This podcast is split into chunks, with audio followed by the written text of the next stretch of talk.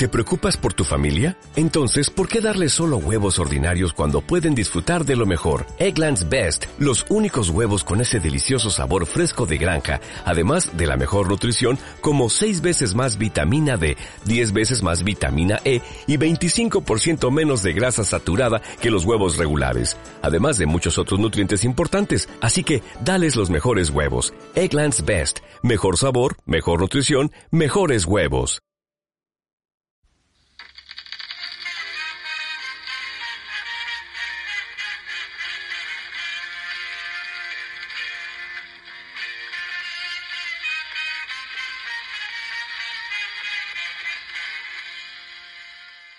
Su carrera ha sido muy peculiar, pero o sea, si vamos a hablar de cine de género, de culto como tal, él siempre ha estado vinculado. O sea, es cierto que tuvo su etapa hollywoodesca noventera a inicios de los 2000, eh, finales de los 90, inicios de los 2000, ¿no? Después de que ganó el Oscar.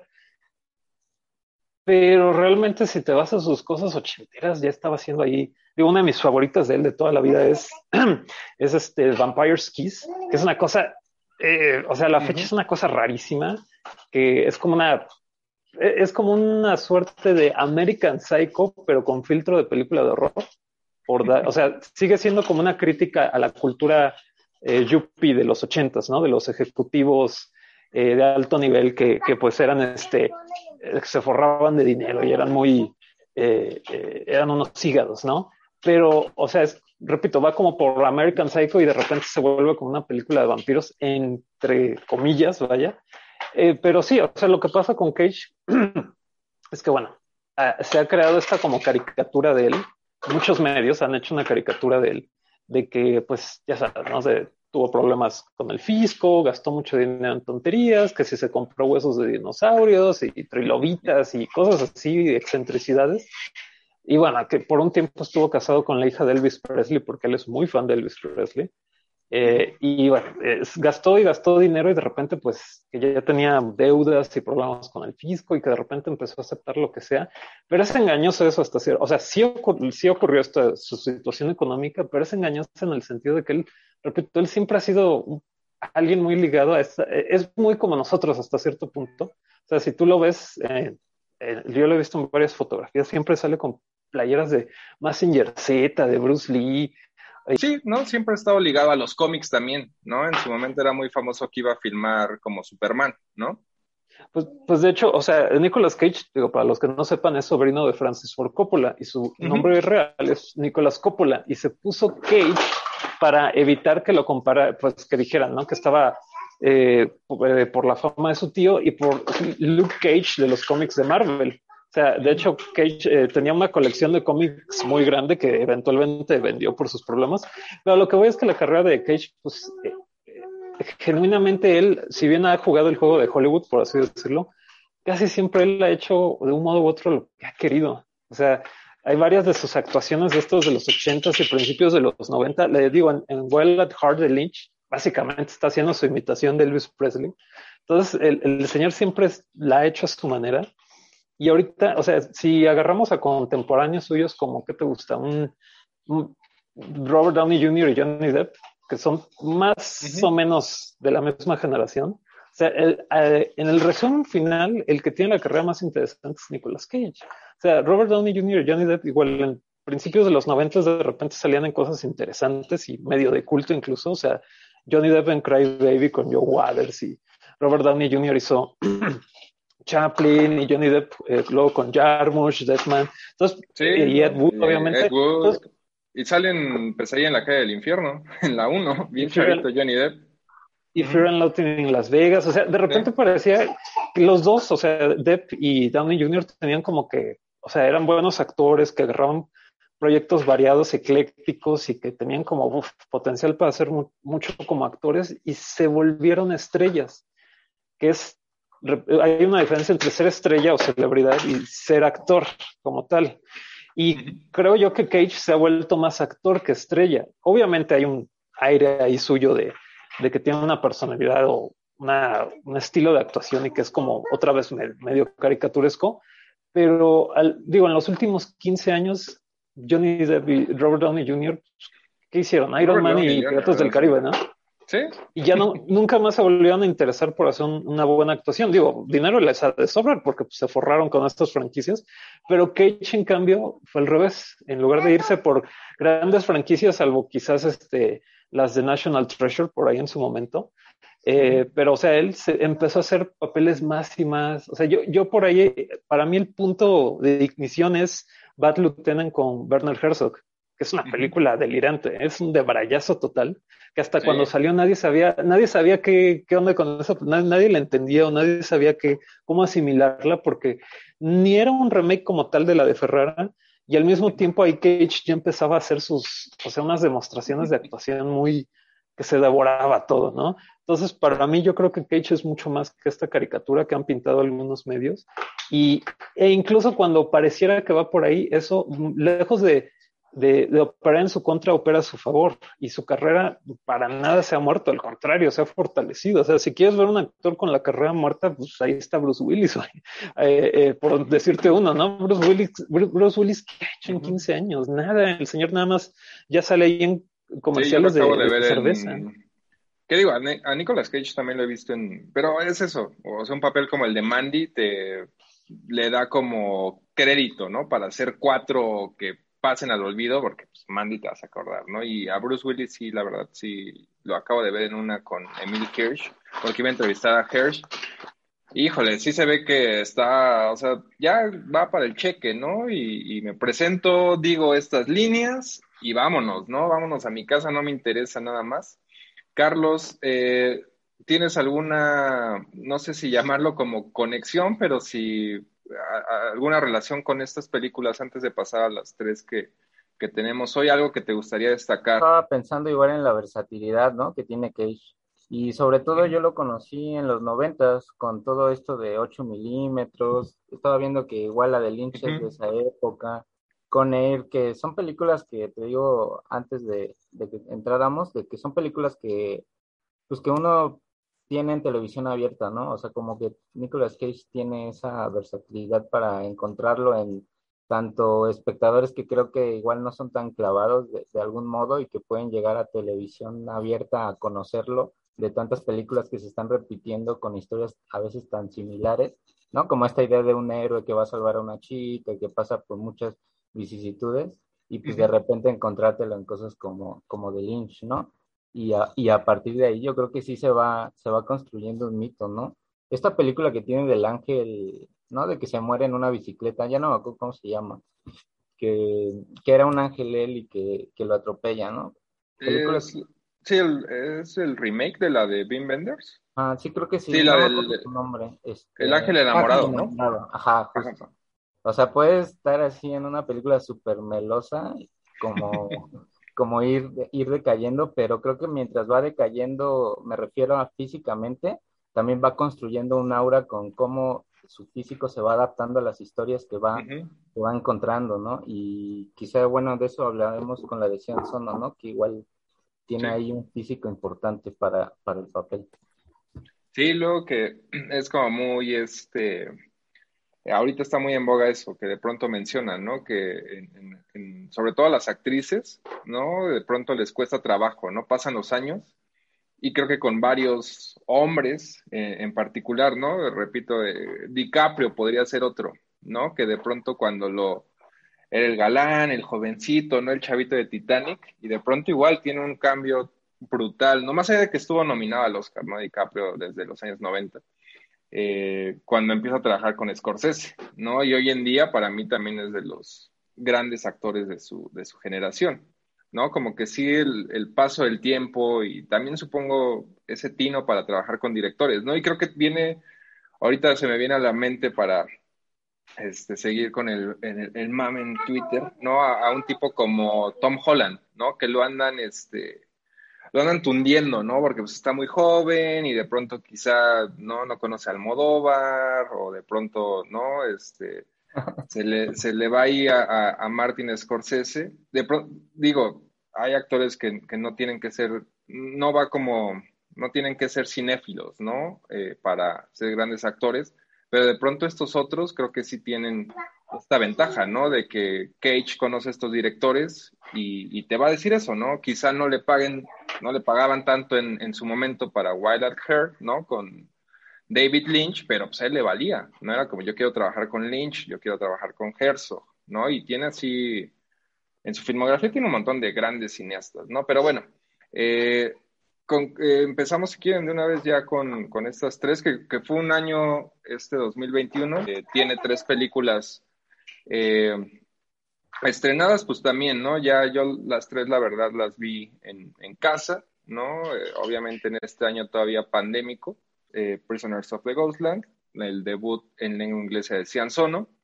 Luego Pig, que fue como bastante una sorpresa total, porque es ópera prima, eh, y que ahí el tráiler parecía, nos hacía creer un poquito que iba como en esta historia de venganza a los John Wick, pero ya ahorita hablaremos, no es nada por el estilo. Y otra, ese sí ya un divertimento absoluto, este Willis Wonderland, ¿no? Que tenía una premisa, repito, son películas bastante diferentes, aunque tienen ahí ciertas cosas en, en, común, ¿no? Donde desde la premisa, ¿no? De Nicolas Cage combatiendo a, una, a un grupo de animatronics que cobran vida y, y son asesinos, ¿no? Eh, muy a lo Chucky, ya eventualmente te enteras de que tienen el espíritu de unos asesinos en serie, ¿no? Entonces digo, igual empezamos con, con esta de, de Cian Sono, que, que la vimos los tres, eh, Rubén, sé que aquí te voy a te voy a saltar, Rubén.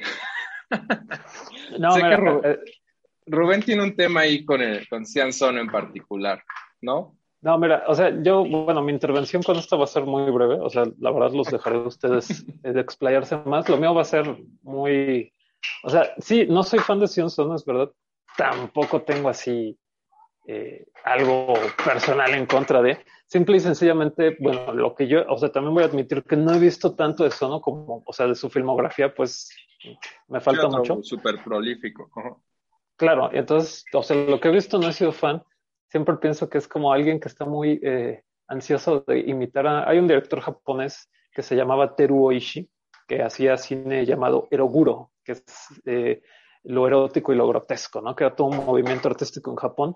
Y, Sono es muy fan de él. Sono apareció como en la última película que filmó este Teru Oishi y siempre siento que, lo quiere imitar mucho. Bueno, dejando a un lado mis tics con mis problemas con Sono, realmente no, como digo, sí siento que sí puede ser capaz de crear cierto tipo de, de, de, escenarios en sus, en sus películas pero eso no, no ocurrió en, Prisoners of Ghostland. Mi problema con esta película, y creo el problema en general de Prisoners of Ghostland, es que es una película de culto falsa.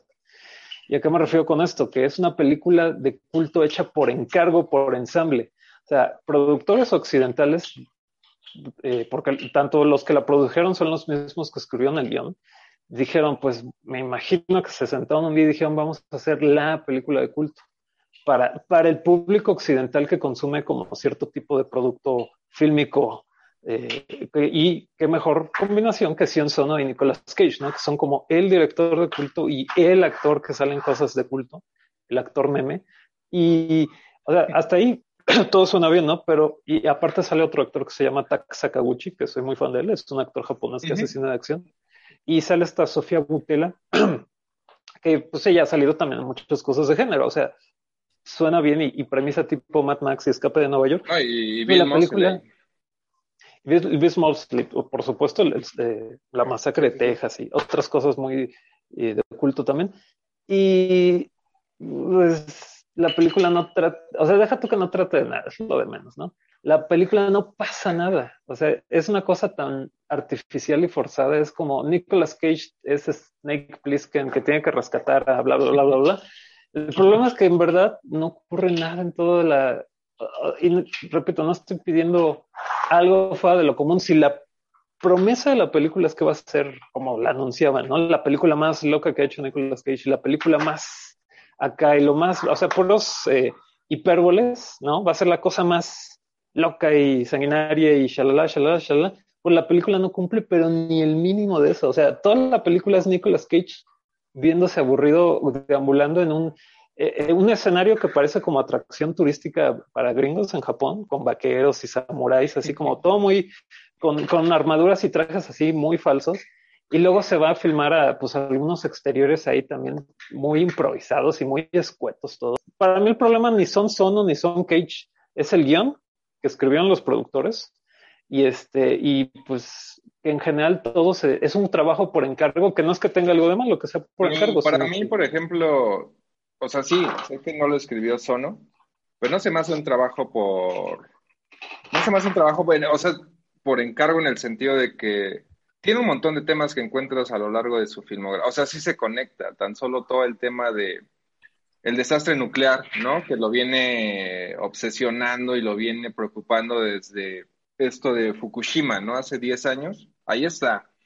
Tiene otro tema que también creo que eso, eso terminó cambiando un poco la, eh, pues sí, como toda la aproximación a la película, que le dio un infarto. La película originalmente se iba a filmar toda en Estados Unidos.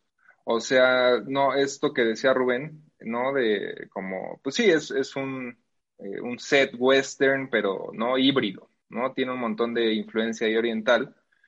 Esto iba a ser todo en Estados Unidos, nada más que le dio un infarto, entonces lo, lo tienen que filmar, ¿no? No puede hacer el viaje y tienen que filmar en Japón.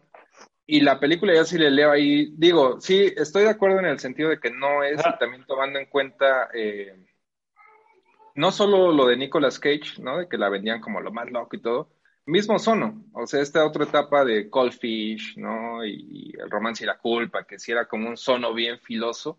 Aquí sí no, o sea, no es para nada una violencia o un tipo de acción más así, pero yo lo leo también como un sono después de, de ah, del infarto, ¿no? O sea, un, un, tipo que quizá ya traiga otra, ¿no? Otra mentalidad de diferente, no, sí, o sea, digo, repito, sí lo, sí lo entiendo de que, eh, de que no tiene, no inicia como un proyecto de él, pero al final creo que sí se, sí se lo apropia, ¿no? Igual dos puntos. El, lo de que decía Rubén sobre el falsa película de culto.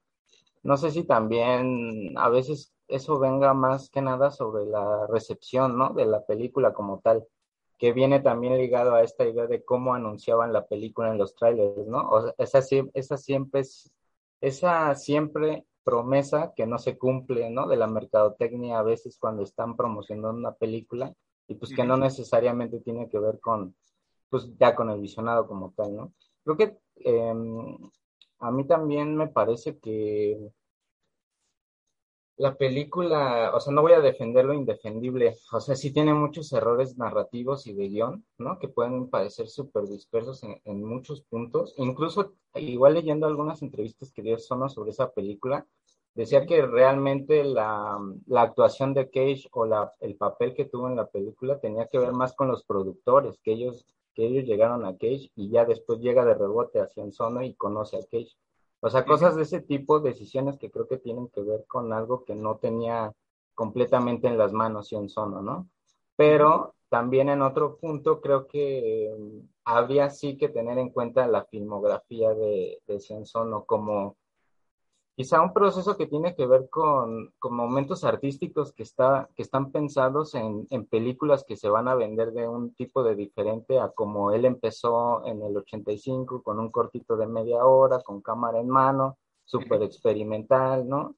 Eh, muy cercano a la poesía, que había escrito libros y que poco a poco, pues conforme van pasando los años, pues se, se empieza a meter en otro tipo de relaciones hasta llegar quizá a, pues a 2021 donde vemos esto, que ya, ya es un producto super fabricado, ¿no? En donde creo que también no demerita quizá los escenarios que tiene la película, que creo que es su punto más, más fuerte.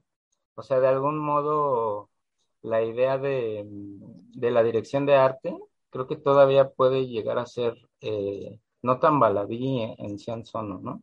Y que puede ese ser el principal rasgo o gesto de una película de Sion Sono que puede ser menor, pero que no deja de ser provocada por alguien que tiene una carrera más larga, ¿no? Y tiene, o sea, también ahorita que mencionabas, ¿no? Como si ya hablábamos hace rato de las etapas y de lo camaleónico que puede ser Nicolas Cage, pues también Sian Sono, o sea, tiene una etapa muy ligado también a, Takashi Miike, que ahorita a Rubén sí, sí ama a Miike, eh, donde más bien era como unos cineastas japoneses aprovechando que ya había el cambio con cámaras digitales, ¿no? Entonces filmaban Ichi de Killer, con camaritas así, lo más, ¿no? Lo más básico en aquellos años, pero era un cine como muy, este, muy directo, ¿no? Y muy brutal. Lo importante era lo que, lo que ponían en pantalla, no tanto las ondas, ¿no? Técnicas, eh, entre comillas, están muy bien filmadas, ¿no? Y de pronto ya también con esta otra serie, por ejemplo, de Vampire Tokyo Hotel de Amazon Prime, pues ya es un sono con muchísimo más presupuesto, o sea, no se compara con Cold Fish, por ejemplo, que también tiene como estas características, ¿no? Cine digital, ¿no? Pocos actores. Eh, y repito, sí, supongo que también por eso lo, lo atrae, ¿no? Este, este otro tipo de, de proyectos. Aquí, digo, antes de, continuar, ya llegó por acá JJ eh, Negrete. ¿Cómo andas, Jorge? Ya tenía rato que no te topaba, aunque sea por acá digital.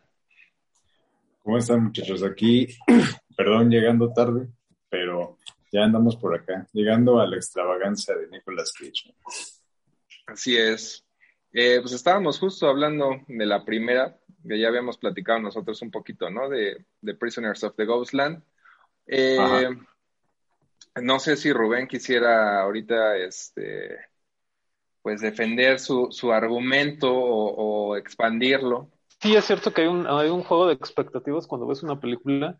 La película más cercana, a mí me gusta más Mike que Sono, eh, que tienen algunas similitudes o paralelismos, aunque no tantos realmente, porque, eh, o sea, Mike sí ha sido como más un obrero, o sea, él, o sea, dirigiendo cosas un poquito incluso a destajo desde los inicios de los noventas con el cine directo a video japonés que le encargaban, pero el, al final del día, la, la película que más pudiera eh, tomar como similar de de la de Mike con la de Sono es la de Sukiyaki Western Django, que es un, también como, o sea, es como un proyecto de, hacer un western, un western doblado en al, inglés. Y este, y a muchos recuerdo que a muchos no les gustó porque sentían, o sea, lo que yo estoy diciendo de la de Sono es muy similar, también recuerdo algunas críticas porque se presentó en Venecia la de que Western Django y recordabas que sale Quentin Tarantino y algunos decían, ah, es que esta es una película de culto falsa porque quiere como que tomar ese elemento de las películas de western italianas que ya estaban predobladas al inglés, por así decirlo, porque se grababan sin audio, eh, sonido de ambiente, y todos los actores japoneses salían hablando en japonés, pero con sus acentos japoneses, eh, salían hablando en inglés con sus acentos japoneses, y la verdad es que no se les entendía muy bien. Y bueno, e, el, caso es que... Pero más que cine de... O sea, o sea, es como...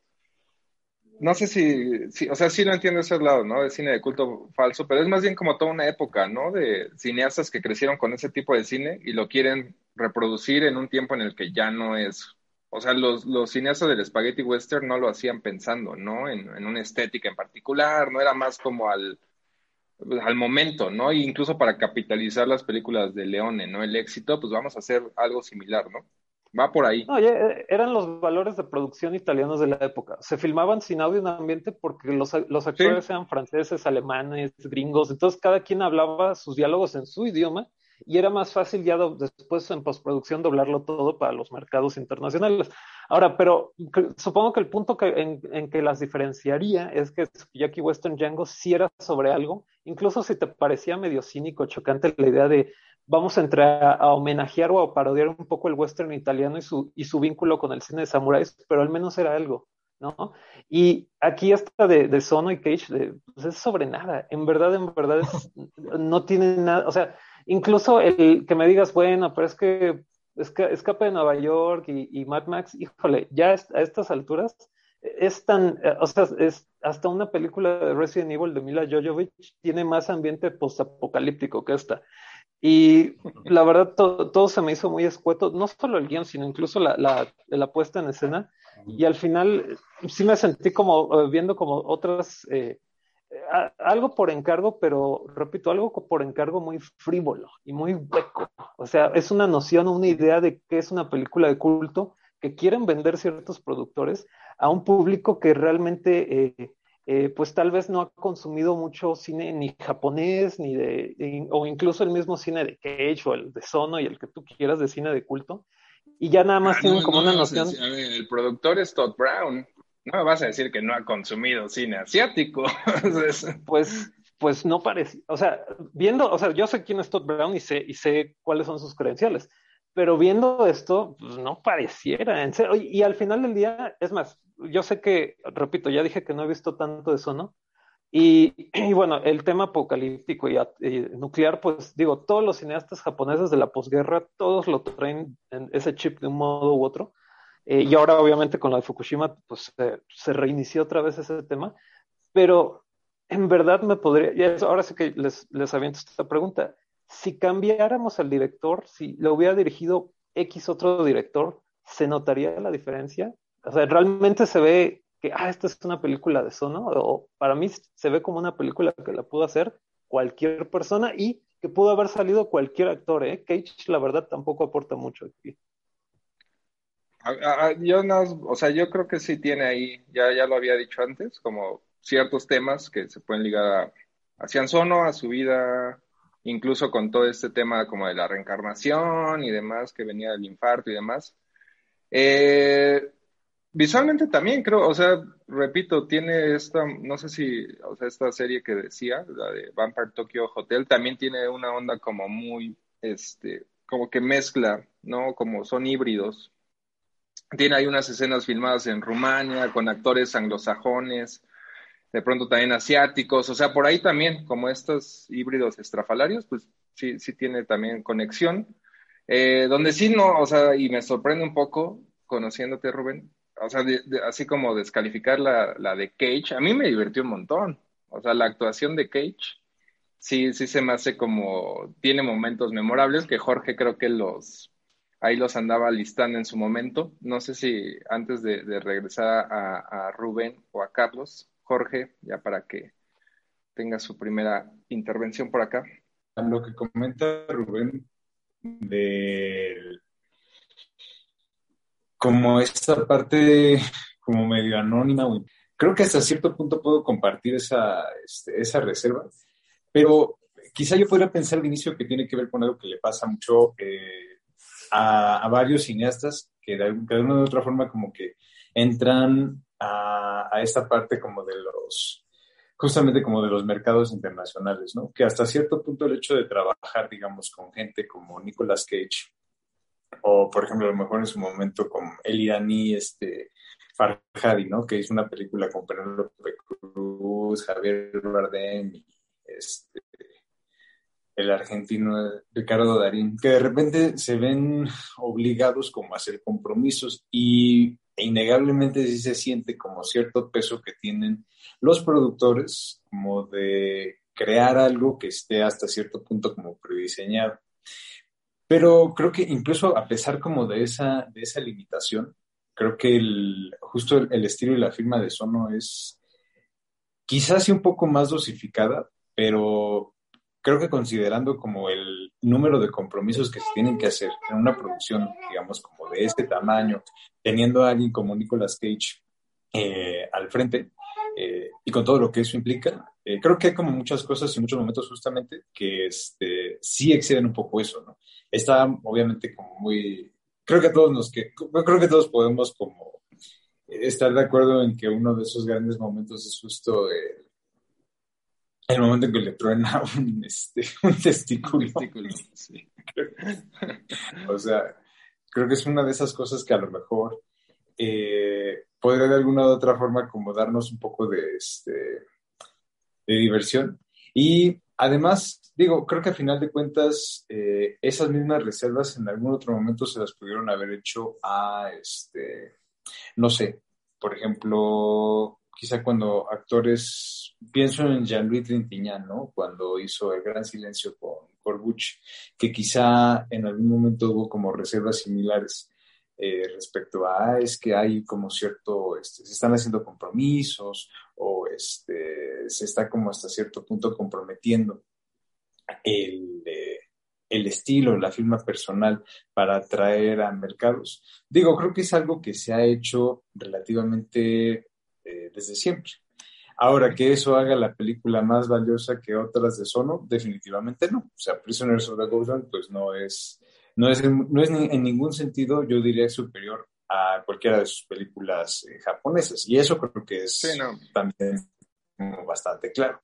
Pero eso no quita que sea como un divertimento eh, dentro de todo bastante sano. Independientemente de que sí, quizá como pasa un poco con Sukiyaki Western Django, y también estoy pensando en esta película de el rapero RCA, la del hombre de los puños mm. Que a mí, ah, bueno, a mí, sí, a mí no me gustó. Hijo, no, sí, a mí en su momento nada. La vi, recuerdo que creo que estábamos en Morelia este, cuando, la, cuando la topamos. Sí, yo no fui a Morelia, pero sí. Era una película, y ahí sí, a lo mejor pues, las palabras que usó Rubén, así tal cual, malograda en todo aspecto, y justo como de alguien que dice como ser un fan así, relento como el cine de género, que hace una cosa Ahí, ahí era la. Ajá, la comparación en su momento. No solo comparación, sino que fue a tomar notas, ¿no? Lo invitó Tarantino al set de Kill Bill y así como mi maestro, yo también tengo las mismas influencias. Y esa es la gran diferencia, de que siempre reducen a Tarantino, ¿no? Como un fan del cine que mezcla, y ahí, ahí tienes a un fan del cine como Ruiza, que es un legendario, una leyenda en el hip hop, pero como director de cine ahí se nota la diferencia. Sí, no, y sabes qué, eh, ahí, sí, digo, nada más como, bueno, como breve apunte de lo que decía Jorge, eh, me acordé un poco de Merry Christmas, Mr. Lawrence de Nagisa Oshima, que el mismo Oshima decía que cuando la dirigió, que él a David Bowie prácticamente no le dio dirección, o sea, casi no le dijo nada, deja tú por la barrera del idioma, simple y sencillamente no, no estaba casi ni interesado en y, no por una cuestión xenofóbica, ¿eh? no, que no se malinterprete, simplemente no había como un canal de comunicación claro con él, ¿no? Y se enfocó más en Ryuichi Sakamoto, que era el, otro coactor, y en Takeshi Kitano, que también aparece ahí. Y entonces cuando ves, es una gran película, pero sí, sí se nota una disyuntiva ahí de actuaciones. De repente sí se ve que Bowie está como que en su, en su riel, ¿no? En su propio canal, y los actores japoneses en otro. Que, que Curiosamente ahí funciona muy a favor de la película porque pues, es parte del choque cultural, ¿no? Ahí entre estos soldados de la Segunda Guerra Mundial. Y lo otro que iba a decir, digo, sí, como esos ejemplos abundan, ¿no? Y el del de Gran, el Gran Silencio de, de Corbucci, Jean-Louis Trantinian era una estrella en Europa y los productores lo agarraron y él dijo, ¿sabes qué? Si quieres que te salgan tu western, porque los westerns italianos pues, eran como de baja estofa en aquel entonces, le dijo, no quiero tener diálogos y por eso no habla en la película. Es una de las. También es parte de la, de la trama, pero pues ahí Trentinian dijo: Pues no es que no quiero aprender diálogos para hacer este, esta de vaqueros. Pero lo otro que iba a decir cuando mencionaban a The Raisa es que aquí la lección, yo creo, es que una cosa es ser fan de algo y otra cosa es ser, eh, tener las herramientas o las capacidades para contar una historia, que son dos, eh, van en dos cajones diferentes. Pueden a veces combinarse, pero no es garantía de que seas fan de algo y que entiendas cómo contarlo, no, no, no siempre ocurre. Me hizo eco lo que decía Rubén sobre que Nicolas Cage se veía aburrido, por ejemplo, en algún punto de la, de la película. y yo no lo sentí así. Creo que se eh, estaba divirtiendo en grande, según yo. O sea, mm, a mí me llama o me hace ruido eso que dice Rubén porque quizá no es que, no es que se, es como esta idea que tienen algunos directores de que no quieren usar personajes muy famosos porque cuando cuentan una película, el aura de sus otras películas tiene algo que ver con la historia que se está contando, ¿no? Y que uno tiene un tipo de expectativa distinta a si fuera un actor de X o de trayectoria pues, desconocida. Y a mí me pasaba, me pasa mucho con Nicolas Cage eso. O sea, todo el tiempo cuando uno ve una película de Nicolas Cage, genera cierta lectura que viene implícita de otro tipo de películas. Y yo cuando llego a ver la de, de Asian Sono, ¿no? Con este póster en donde sale la cara de Nicolas Cage, pues uno está esperando que dé una marometa o que mate dos, tres tipos sin que, sin que le duela algo, ¿no? Sin que se rompa algo. Y creo que por ahí yo encuentro ciertos gestos de valor en ¿no? porque digamos que aunque no llegan a ser perfectos, pues de repente hay una escena en donde se están peleando y de repente se, se detienen un momento porque están cansados y sofocados los dos que están peleando, ¿no? En algún otro momento Cage se mete a un auto como un héroe, pues con todo lo que puede implicar, y se baja del auto y se pone en una bicicleta y se ve ridículo. O sea, Esa es, una gran secuencia. Es una, y es, es absurdo, o sea, es absurdo. Y, tonto y, y, ahí puedes parar si lo estás viendo en tu casa y decir, no voy a ver esta estupidez, ¿no? Y creo que también es muy válido eso en el sentido de que creo que sacude un poco al espectador, tanto al que tiene referencias de lo que está sucediendo en la pantalla a nivel eh, hipertextual o hipericónico, a, a, personas que quizá no, no tienen tantas referencias y que están viendo algo que pues Cage era difícil de, de, encontrarlo, como la idea de gritar de su testículo o todo este traje ridículo de dos, dos bolitas encendiendo, no sé, como que hay demasiado ahí que puede em, ayudar a, a, creo que a, buscar otras maneras de contar una historia y que tiene que ver, por supuesto, con Sono, que, es, que está bebiendo de eso, aunque sea un producto súper fabricado y que sí se note que, que puede llegar a haber sido un pedido, que es lo que te decía, o sea, que si Nicolas Cage también llegó así por una productora, por un productor aparte que se acercó antes de Cien Sono, creo que también puede, puede eh, tener razón ahí Rubén en eso. Pudo haber sido otro actor y pudo, pudo haber tenido un papel distinto, hipotéticamente, pero yo no estoy de acuerdo en el sentido que el aura de Nicolas Cage no lo va a tener ningún otro actor y que la película se está engarzando en, en esa trayectoria que, que, tiene Nicolas Cage, a favor o en contra, pero está ahí implícito.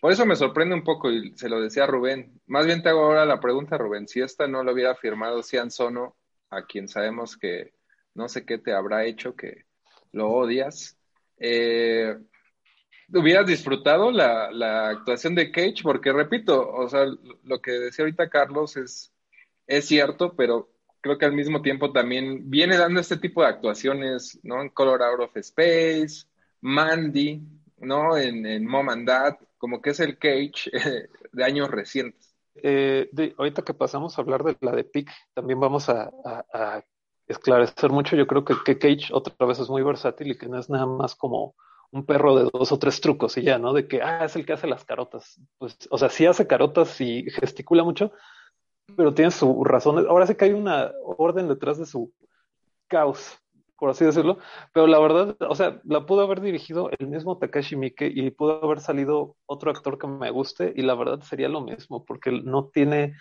casi no tiene nada el guion. Es, es, en verdad una muy, este, pienso en, en otros productos japoneses de culto, entre comillas, que se venden en Occidente como las películas estas de Tokyo Gore Police y otras más que están como que muy, muy hechas como para los, los que, eh, los que les gusta el goreo, cierto tipo de cine, que lo consumen fuera de Japón. Entonces, eso, o sea, la verdad es, es, es una, es, es, una nota muy gris en la filmografía de ambos. ¿eh? La verdad no, no creo que cuando quieras hacer, forzar algo de culto pues no va a salir así. Eh, eh, no, no lo puedes planear, no, puede, no hay una fórmula en este pues ya, Más bien, pues ya veremos. O sea, eh, tampoco es como que eso, o sea, si va a ser punto realmente, pues hay que esperarnos. Sí, claro, tampoco lo voy a dar como por sentado en piedra. mi, mi, mi, percepción es que será, digo, puedo estar equivocado, por supuesto, y puedo entender por qué les gustó. O sea, totalmente tampoco me, me, me, suena fuera de lugar. Simplemente para mí la película eh, está existiendo más en la idea de lo que es una película de, de culto con Nicolas Cage y Sion Sono y no tanto en lo que realmente es, que es un guion súper, súper, súper simplón y, y, hueco por todos lados y no hay, o sea, no hay ningún, no hay nada, no hay nada con qué emocionarse ahí, pero repito, o sea, son eh, o sea, yo también he visto muchas cosas de Takashi Miike que me han parecido pues súper olvidables y, de flojerita. Entonces, es, es, es, así es esto de la barrota. Eh, Jorge, a mí me, en su momento igual ya para, este, digo, con Prisoners ya cada quien, no, no vamos a, no vamos a estar de acuerdo nunca, pero al mismo tiempo no pasa nada. Eh, me acuerdo mucho, creo que sí pusiste algo en, estas líneas, Jorge, de que no Nicolas Cage ya tiene como esta y, va de la mano con lo que decía Carlos también, ¿no? Como este ahora de lo comparabas con Nudo Kier, si no me equivoco, en tu en tus textos de, de ese Prisoners. Eh, si podrías como hablar un poquito más por qué lo, lo comparas con estos actores, que creo que eh, yo, yo entiendo, pero igual para ¿no? Porque creo que va para allá. Y ya lo habíamos hablado antes de que llegaras, ¿no? Un poquito de lo que decía Rubén también, de cómo, a diferencia de otras estrellas de su generación, ¿no? Downey Jr. y Johnny Depp en particular los ponía como ejemplos, que pues sí, Downey Jr., ¿no? Lleva años haciendo la de Iron Man. Apenas, ¿no? Va como, va a volver a actuar, este, como con, con Christopher Nolan, creo que ya va a salir en su nueva película. Eh, pero un poquito, ¿no? En esta onda de que Cage creo que sí se está distanciando, ¿no? En, rumbos muy diferentes a lo de Johnny Depp, que anda más bien ahí, este, pues con problemas legales y no sé qué. Pues tratando de pagar más casas, haciendo más franquicia. O sea, es lo único que le interesa ahorita a Johnny Depp. Y digo, en cuestión en particular como de Nicolas Cage y de la comparación con, con Udo Kier, eh, realmente creo que digo, más allá de pensar en el hecho de que los dos de alguna u otra forma son como actores muy, este, muy queridos y muy buscados como dentro, de, este, dentro del cine de género, creo que también eh, va mucho como esta idea que decía Rubén de que Nicolas Cage no es solamente un actor como de dos o tres trucos, sino que es un actor sumamente versátil. Y lo mismo con Udo Kier.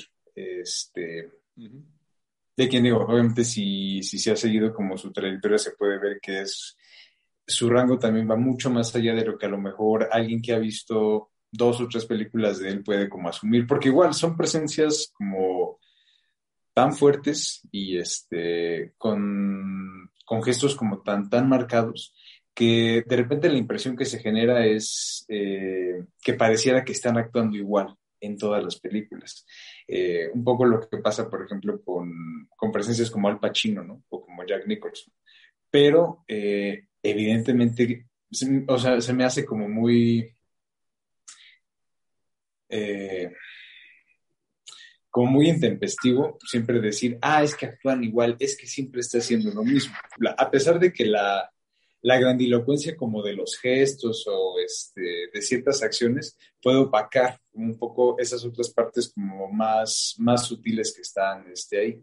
Y sobre todo con, con Udo, porque creo que hay eh, una sensibilidad como muy, muy aguda, como que despiertan, sí, cierta parte como de extrañeza, pero también como de cercanía o como de este una parte entrañable, ¿no? Y creo que eso, eh, por ejemplo, ahorita ya comentaban de, este, de PIC. Yo no lo he visto, pero eh, he leído varios textos que justamente como que van eh, en el sentido de que no es una película que uno esperaría, o más bien va en contra como de las expectativas que uno puede tener, ¿no? Respecto a lo que ha venido haciendo Nicolas Cage últimamente, como en esa parte como muy locuaz o muy frenética, y que es algo como mucho más, este, mucho más tierno, como mucho más este, sensible, ¿no? O este, hasta cierto punto más humano.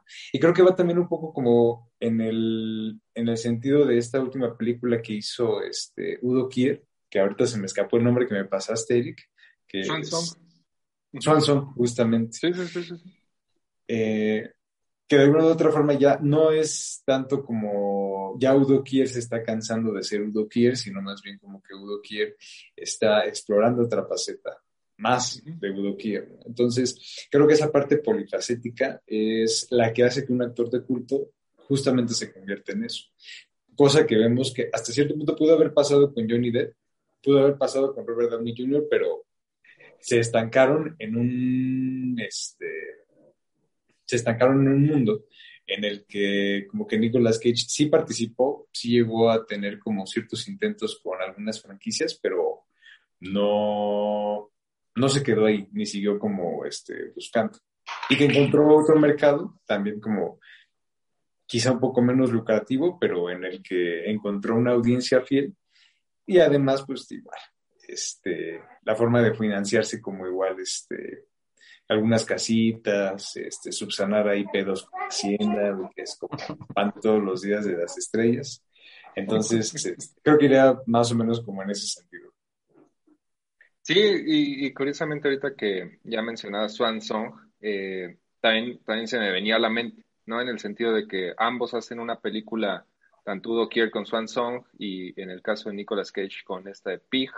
Muy diferente y sobre todo en cosas, ¿no? Recientes en el caso de Nicolas Cage. Tú sí viste Pig, ¿no, Rubén? Sí, por supuesto. Y, es de mis películas favoritas del año. Que Está curioso porque esa, esa película parece que ha unido a mucha gente que nunca se vería en las caras. Por ejemplo, salió en la lista de lo mejor del año de Obama, que bueno, si realmente las veo no, no nos consta, pero bueno, ahí salió. Y salió en la lista eh, y también tuvo una muy buena reseña de este Armond White, que es un crítico muy, muy filoso, que detesta las listas de Obama, por cierto. Y, eh, o sea, es una película muy atípica en muchos sentidos.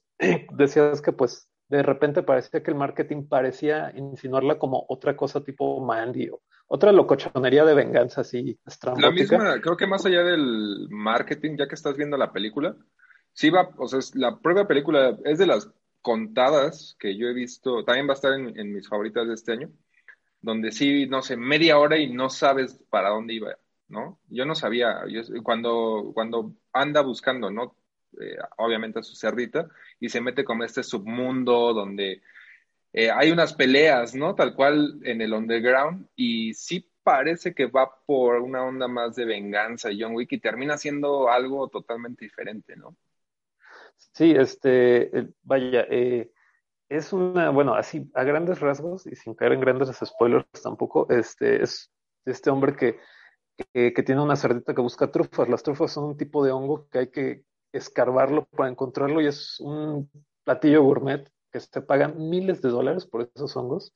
Y estos cerdos son especiales para encontrar estas trufas. Entonces, este, ya desde ahí la premisa ya es bastante peculiar. Le roban a la cerda y, bueno, entonces va a Portland, que es como la gran meca capital del, del hipsterismo en Estados Unidos, Portland, donde están los antifas y donde están todos, eh, todos estos eh, pelos verdes, iPhonescos, eh, que o sea, y, va... Eh, que no salen en la película, habría que notarlo. Pero sí va a, estos restaurantes muy de lujo porque el personaje de Cage es, este chef y va, a un restaurante, me, empieza a tener encuentros con varios personajes y lejos de tener encuentros físicos, salvo esa breve escena tipo Fight Club, son más bien encuentros verbales donde Cage confronta a varios personajes y tienen pues, diálogos y, y, o sea, son como confrontaciones verbales, no, no tanto de que se insulten, pues, sino de que hay toda, toda la, el meollo de la trama se va resolviendo por medio de conversaciones, que tal vez no suena muy emocionante así dicho tal cual, pero son momentos tan bien escritos y bien actuados. Eh, uno, para, dar un ejemplo, es Cage va a un restaurante de esos de comida molecular súper eh, frufru acá, y el, y el chef que está ahí era un conocido de él y le empieza a preguntar por qué no abrió su taberna así tipo irlandesa o británica, como era su sueño. Y el otro le dijo, no, es que esto es lo de ahora. Y Cage le dice, no, sabes qué, pues esto es falso. Tú estás siendo falso. No, esto no es real. Y repito, o sea, pero la forma en la que la película lo va desenvolviendo poco a poco es tan satisfactorio, o sea, es muy satisfactorio cuando una película sabe resolver las situaciones de esta manera por medio de buen guion, buenos diálogos y buenas actuaciones.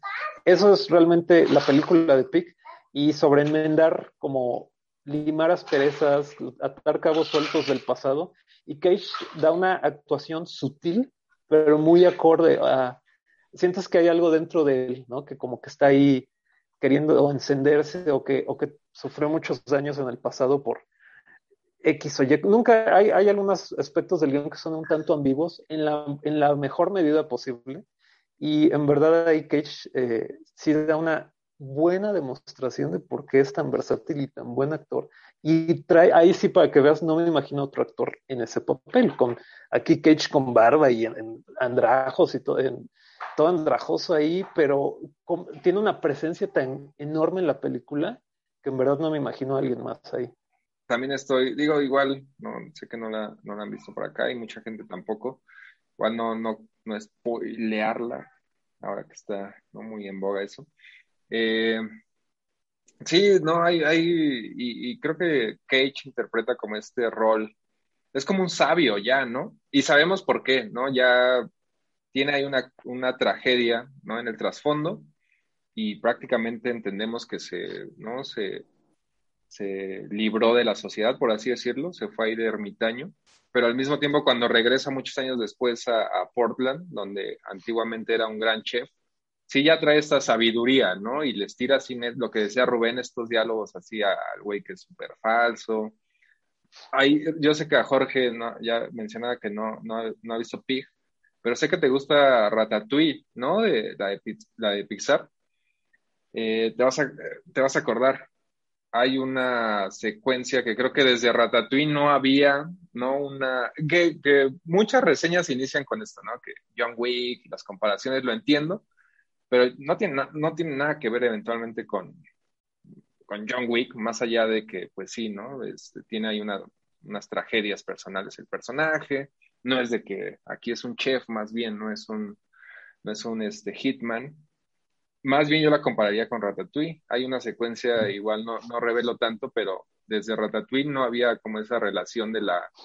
Un platillo en particular que en el momento en el que lo prueba en Ratatouille, pues lo, regresa, ¿no? El crítico a un punto, en este caso es en su infancia, ¿no? Nada más al probarlo. Yo, yo con cuál la compararía con sus debidas distancias, obviamente. No, sí, digo, no, es, no es similar a Ratatouille como no, pero yo, yo con este, con París, con París, Texas me recordó mucho, mm. porque también París, Texas es como de un personaje que ha dejado toda una vida atrás, que obviamente trae como una carga de dolor, de heridas que no han cicatrizado y de repente reaparece y empieza como a hacer estas búsquedas, ¿no? A hacer toda esta como odisea de eh, hasta cierto punto atar ciertos cabos sueltos. O sea, temáticamente hay cierta similitud. Digo, ya el, y también eh, es, un, es un tono muy, este, eh, vaya, se toma su tiempo la película, igual es, o sea, el grueso de la película, como dije, son conversaciones entre personajes. Entonces, por eso ahorita estoy pensando, pensé mucho en París, Texas. Y, y es eso, ¿no? Y igual, eh, Harry Dean Stanton ahí en París, Texas, pues también tenía una actuación muy, muy ecuánime y que como bien dijo Negrete, algunos pueden confundir como, bueno, no está haciendo mucho o, sale, igual en otras tres o cuatro películas antes, pero no, está, está diciendo mucho con poco, es como una actuación por subtracción. Y eso es lo que hace Cage aquí en Pig y eso me parece maravilloso y es y tumba totalmente este meme o este cliché de que Cage nada más es el, el que hace caras chistosas, vaya. Sí, es que igual por ahí, pues supongo que también puede existir como cierta no sé si llamarlo decepción, pero sí veo a gente esperando otra cosa y, ¿no? y, que Pig entrega otra cosa totalmente diferente. Eh, sí, lo de Ratatouille, digo, no es, no es comedia ni mucho menos, este, simplemente hay una secuencia que repito, lo de un platillo en particular que te lleva a un momento en otro periodo de tu vida, no aquí en una onda más, eh, ya, ya la verán, ¿no? Ya, ya cuando, cuando tengan esa oportunidad. Igual digo, sin revelar todo lo que sucede en la... También a mí me pareció muy emotiva la, la relación con la cerdita. la verdad, ahorita eh, vi que eh, ahí andaba haciendo un cameo el, el perro de Jorge, o, o, perra, no sé qué sea. Eh, ¿Es perro? Es perra, sí. Ah, es perra. Sí, por sí. Digo, ya también, por ejemplo, el Joan, Joan que ha estado por acá, Joan Escutia, también cuando, cuando vio Pig me escribió así, que él tenía como una, creo que me parece que sus, su familia también vendía carne o algo por el estilo. O sea, también como que es, es ese tipo de películas que te llega a un nivel personal, cada quien la va a conectar como, ¿no? A mí en este caso, como esa relación con las mascotas, sí te, o sea, sí pega, sí pega la película, porque lo que dice Rubén es cierto de que sí son diálogos, ¿no? Conversaciones, que parece que no está pasando nada, y de pronto viene así muy sutil ahí el final y todo esto. Eh, digo, no, no le spoileo, pero igual, como que te pega en ese lado. Hay una relación muy emotiva entre lo que tiene Nicolas Cage con esta cerrita que aparentemente es como su fuente de trabajo y nada más la quiere como porque no la necesita para encontrar estas trufas, pero eventualmente pues hay una relación muchísimo más estrecha. Sí, y ya como para encapsular, para cerrar, diría que, o sea, en, ese en ese sentido incluso si es un poquito típica, o sea, es un drama, pero igual, o sea, yo siempre he, debatido que hay de dramas a dramas y, y, tal vez está esta idea del formato eurocéntrico del drama, ¿no? Que un drama, drama, pues es Bergman, es este, no sé, o, tal vez la, toda esta nueva ola de cine rumano, ¿no? Que se ha estado haciendo estos años, como que eso es un drama duro, ¿no? Un drama eh, que, que, que, toca fibras o que, que te dice grandes cosas sobre la condición humana, pero son, o sea, cada una sigue sus propias eh, fórmulas o sus propias estructuras en, eh, en, sus respectivos países, culturas idiosincrasias. O sea, pero hay muchas maneras de hacer un drama. Y viendo Pick, es, eso fue lo que recordé inmediatamente, que, que a pesar del el inicio aparentemente inusual e impredecible de la película, pues sigue siendo un drama eh, sobre la condición humana, sobre la soledad, sobre lidiar con cosas del pasado, que se presenta, pues, su carta de presentación es atípica en cuanto a la premisa y atípica incluso en cuanto al mismo Cage por varios aspectos y por el bagaje cultural que ya él carga consigo para bien y para mal. Pero la combinación de todos los elementos que ya mencionamos es, es muy buena. Entonces sí, eh, yo sí convido a todos a que vean Pick. Eh, eh, creo yo que también puede ser como esas películas que une a mucha gente de diferentes espectros de la cinefilia porque si agarra como un punto intermedio ahí muy particular y, definitivamente eso la hace muy, muy notable.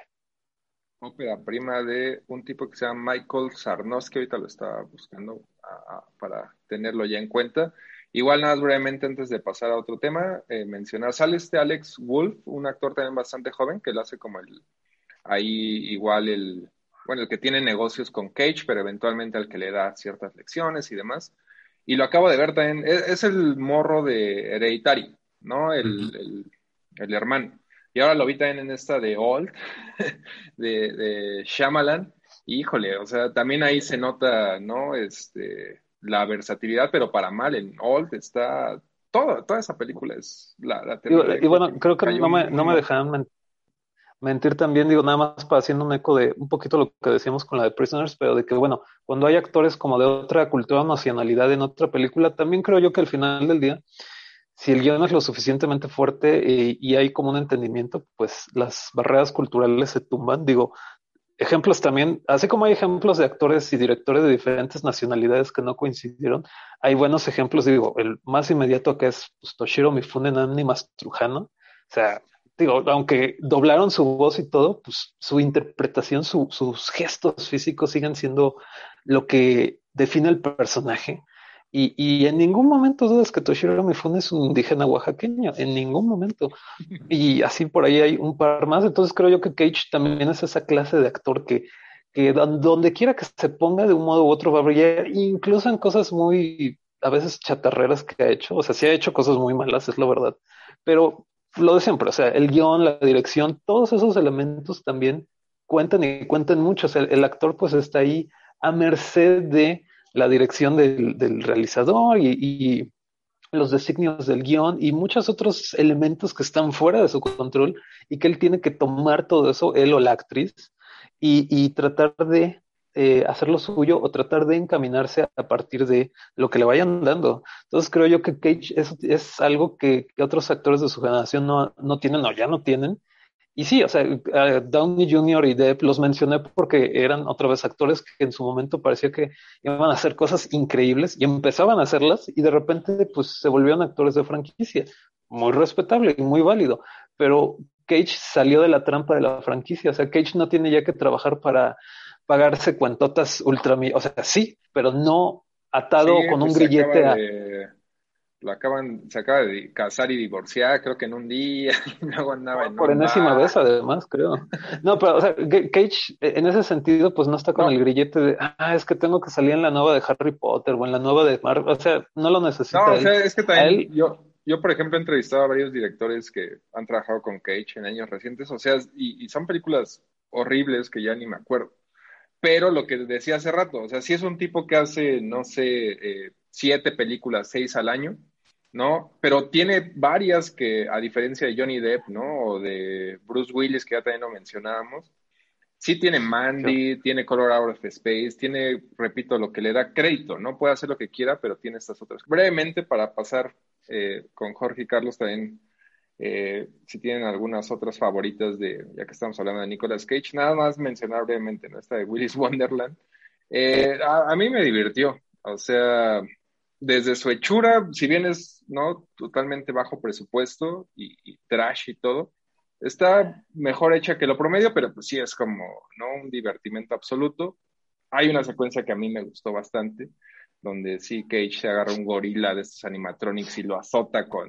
Creo que le faltó más de eso, creo que la película sufre porque es el segundo asesinato y ya nunca, ya nunca hay otro, ya nunca hay otro asesinato a ese nivel, de cuando agarra al, al animatronic gorila y lo empieza a azotar en una eh, en un migitorio, ¿no? En el baño. Entonces, eh, pero bueno, digo, por, para lo que es, y Cage también es un personaje curioso que no habla, lo que decía hace rato Rubén, ¿no? De especulábamos de que quizá él mismo lo pidió, ¿no? Como decías de, de Trintinian para El Gran Silencio, también especulábamos, ¿no? Que a lo mejor Cage le dio flojera a este Willis Wonderland.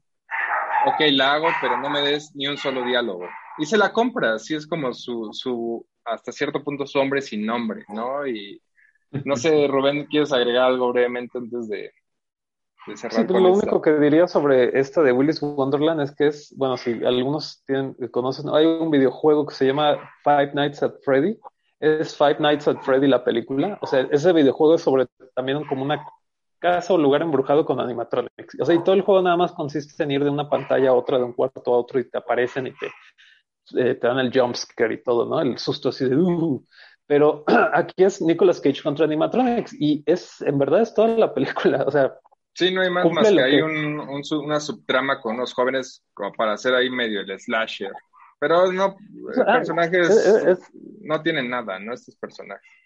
Sí, es muy, sí, también se vuelve un slasher y bueno, es como, o sea, es totalmente desechable, pero como sus ambiciones son bastante eh, o sea, está consciente de lo que es, pues tampoco, eh, y, si, y si está más resuelta, hasta siento que conforme se acerca el final se le va acabando la energía, pero sí está más resuelta que otras cosas de bajo presupuesto que, que abundan ahí en el stream. Y está mejor dirigida, creo.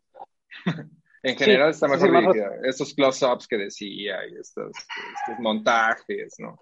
El detalle está un poquito mejor. Esta, es, ahora sí que eh, fue, digo, fue parte de los tres estrenos que tuve este año, como que le bajó tantito Cage, nada más tres películas, o sea, se estrenaron.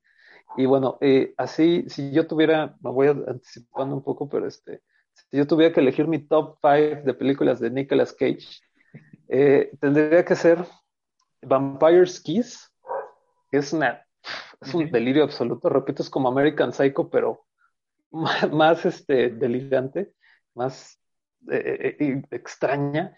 Eh, Vampire's Kiss, definitivamente Living Las Vegas, sigue siendo una, gran actuación. Face Off, que como la mejor película que dirigió, que ha dirigido John Woo en, en, Hollywood, ahí todo su estilo de acción de Hong Kong sí quedó a la perfección. Y de ahí me seguiría con Mandy. Y finalmente mi quinta casilla sería, eh, es, yo creo que sí, voy a poner pick. Definitivamente es una gran actuación. Tú, Carlos o Jorge, si quieren empezar. Carlos, Pues la verdad yo no tengo un top, ¿eh? O sea, lo conocí, te digo, o sea, en películas de los noventas, ¿no? Me acuerdo mucho 8 milímetros, Corazón Salvaje, ¿no? Estas películas que, que hacía, pero así un top. Quizá yo sí pondría de lo nuevo que, que vi de él, que no me ha desagradado, la verdad. O sea, creo que, y lo veo como en la combinación de lo que está haciendo. O sea, que es esto de Mandy, esta de Lovecraft, incluso la de Cian Sono, y sí me dan muchas ganas por lo que está comentando Rubén y tú, verla de Pig, ¿no? Para ver, ver qué onda, pero, pero sí, básicamente sería eso, porque todas las demás ya salieron en el 5 y no me acuerdo de sus nombres. La Roca, ¿cómo se llama? No, este, sí, ¿no? La de la. Riesgo en el, también muy buena. riesgo en el aire. Poner, Face Off. ah, bueno, ¿sabes cuál también? Digo, 60 la de Bringing Up, Bringing Up the Dead de Scorsese. Ah, mm. sí, cierto. Es de lo guion todavía de Paul Schrader, ¿no? ¿Esa? Sí, guion de Paul Schrader. Sí, cierto. Esa ya tiene rato que no la veo. Y me acuerdo que también está chida. Tú, Jorge, seguramente tienes también tu... Es que hacer, hacer un top sí también cuesta trabajo, sobre todo considerando que ha tenido una carrera tan, tan larga y que abarca ya prácticamente cuatro décadas. O sea, este, Está bien que Ajá. Dime, dime, dime. No, que debutó justo el, en el 82 con esta de Fast Time. ¿Cómo se llama en español? Le pusieron esta de... La de Champagne. Ajá. No, no recuerdo el título en español. Que es este es Piccoli, ¿no? Este Champagne. Ahí es su... Que también la, tiene años que no la veo, que la, la está citando mucho ahora, la voy a volver a ver porque Paul Thomas Anderson para esta de Licorice Pizza dice que es de sus mayores influencias, entonces pues, buen pretexto para revisitarla. Pero ahí es su del 82 y ahí es su primer papel de, de Nicolás Coppola. Supongo todavía se hacía llamar así, porque creo que sí, ¿no? Sí salían los primeros como Nicolás Coppola. Sí, sí, se, creo que sí este, salía en los créditos. Pero sí, 40 años. Sí, ya, y te digo que ahí creo que las, las, digamos, como las películas eh, justamente las que se hizo como un poco más famoso fueron ya a mediados de los 80, que tenía esos, esos papeles como de cretinazo. Eh, por ejemplo, la de Peggy Sue se casó con Francis Ford Coppola, eh, Moonstruck, la de Norman Jewison, la, que es más famosa por Cher que por Nicolas Cage. Pero que. Está en Criterion ahora, ¿no? Sí, creo que Moonstruck sí también ya está. Bueno, es que Criterion ya también es otra. también está esa de Michael Bay. Es harina de otra costada, ya le están metiendo lo que sea a esa, a esa colección. este, pero justo que ah, eh, Rubén comentaba de Vampire's Kiss, creo que es como ese primer momento en el que algo se tuerce justamente como en el estilo de actuación de Nicolas Cage, encuentra como una vena ahí que ahorita ya está como en su punto más, más este, consumado, ¿no? Pero que desde el inicio se veía como todo, todo el potencial, toda la energía y todo el, este, todo el desbordamiento, ¿no? Del que era capaz. Y también al mismo tiempo como todo eso que podía como eh, contener. Y que también por un lado fue como un gran actor como dramático o de prestigio. Ya mencionó también Rubén Living Las Vegas, que es como pues su, eh, su Oscar. Fue la película que dio el Oscar. Este, y también creo que en ese sentido una película que muestra justamente como otras dos facetas que no necesariamente están asociadas como con Nicolas Cage, es justo como eh, Adaptation, la, la película mm. de Spider eh, Sí, que la hace de Charlie Kaufman, ¿no? Bueno, sí, que son, de su que gemelo. Son, este, justo como el gemelo ficticio Donald. Ajá. Eh, que vaya, uno podría pensar que, ah, bueno, interpretando gemelos, ¿no? Qué fácil es como ponerse como en dos polos muy diferentes y decir que, este, que está actuando, ¿no? Pero en realidad, si los ves, no son tan, tan diferentes.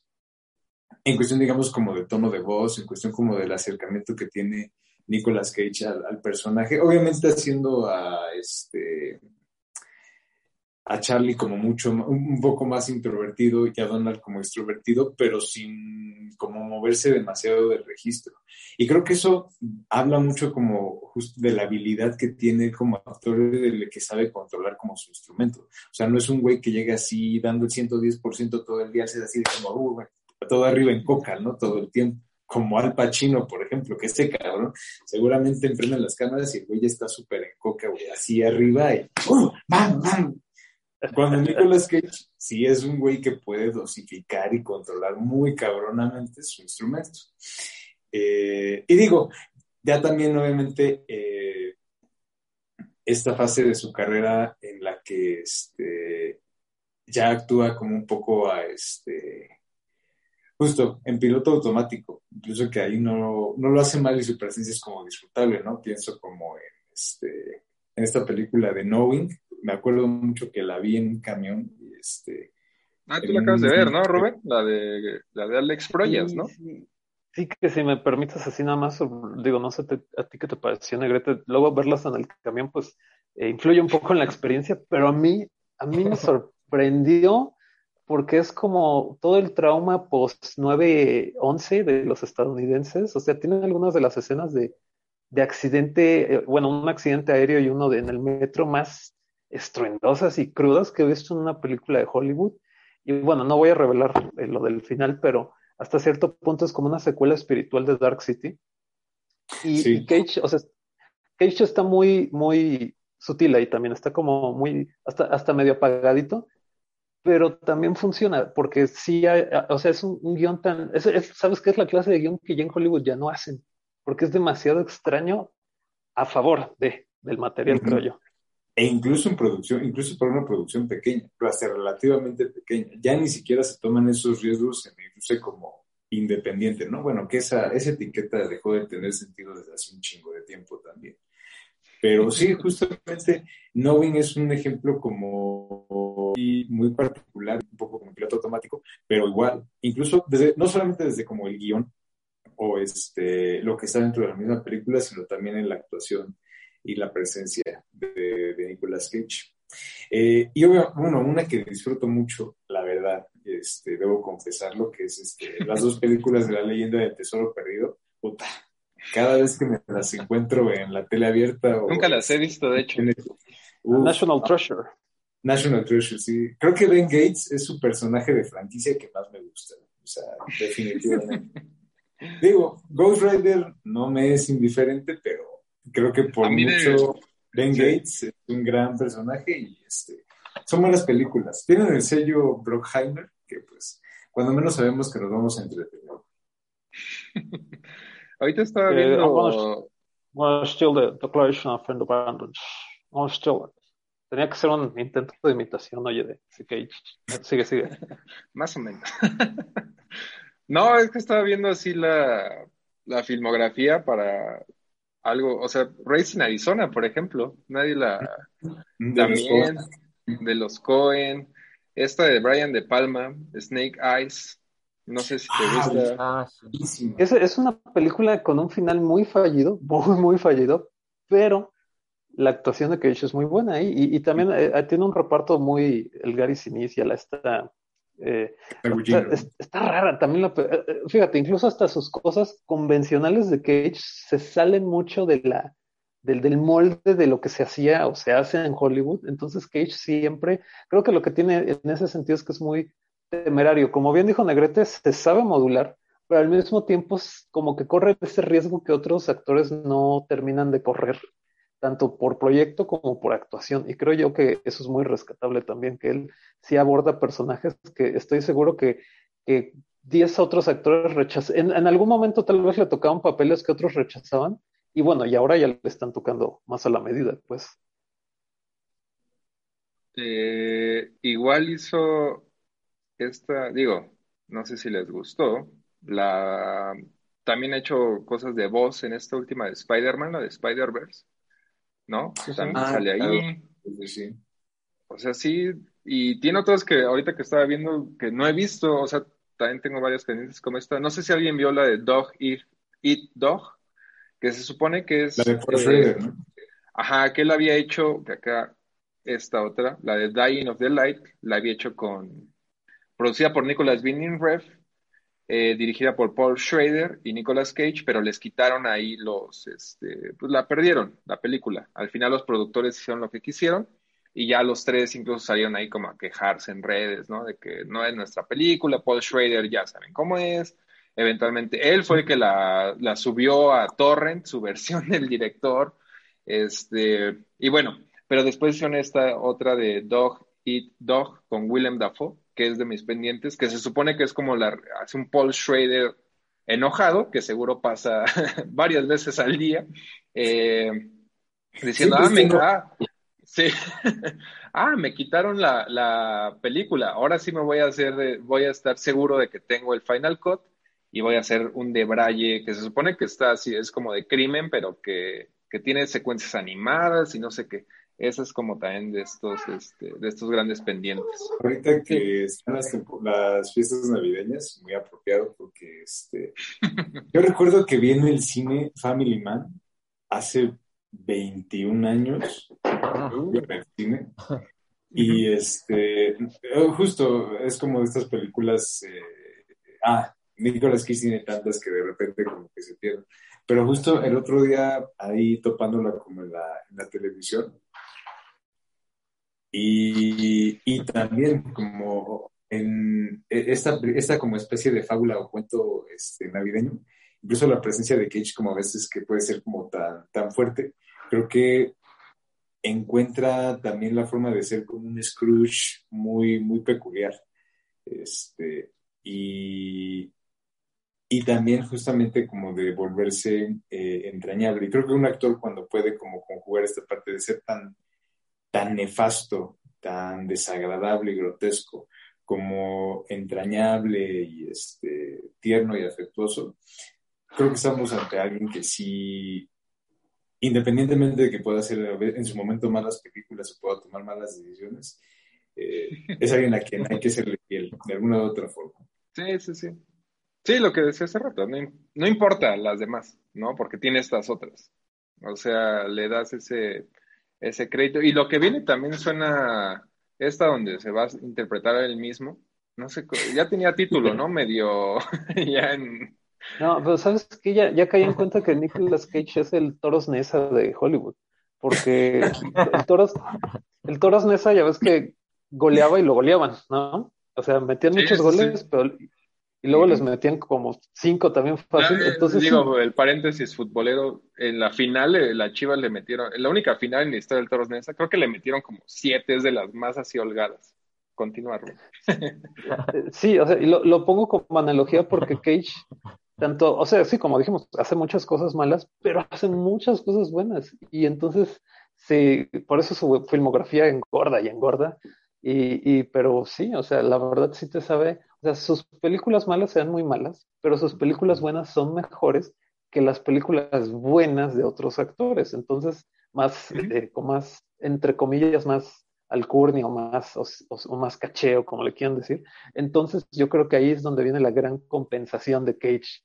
Y, y sí, o sea, él, está en o sea, y realmente ni se ha ido del todo de Hollywood, porque hasta en las de Kikas ahí salía él, y, como dijiste en la de ah, Estaba buena también ese, ese. Era el.